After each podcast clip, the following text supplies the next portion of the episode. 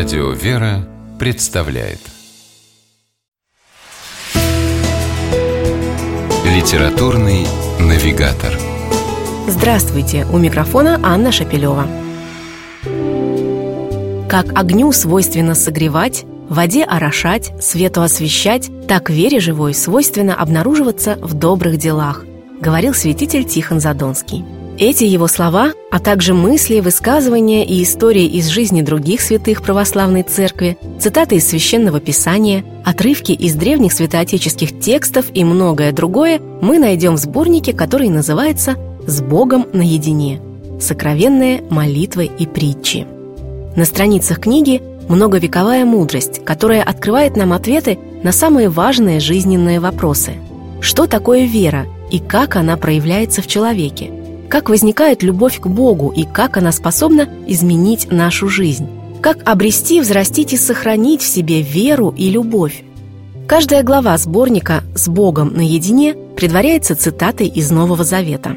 Так, например, разговору о вере предшествует знаменитый евангельский эпизод, повествующий о том, как вера помогла апостолу Петру пойти по воде вслед за Христом.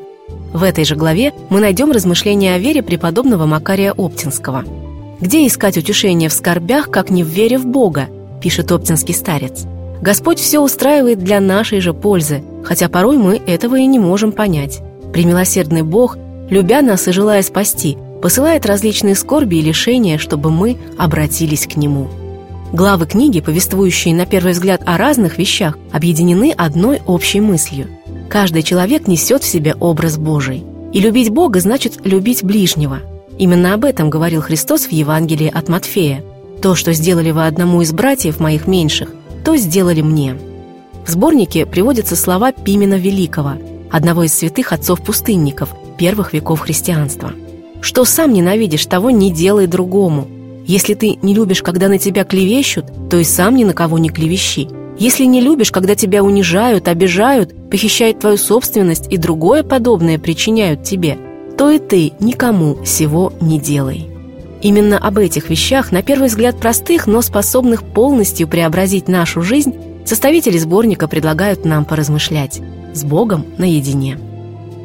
С вами была программа «Литературный навигатор» и ее ведущая Анна Шапилева. Держитесь правильного литературного курса.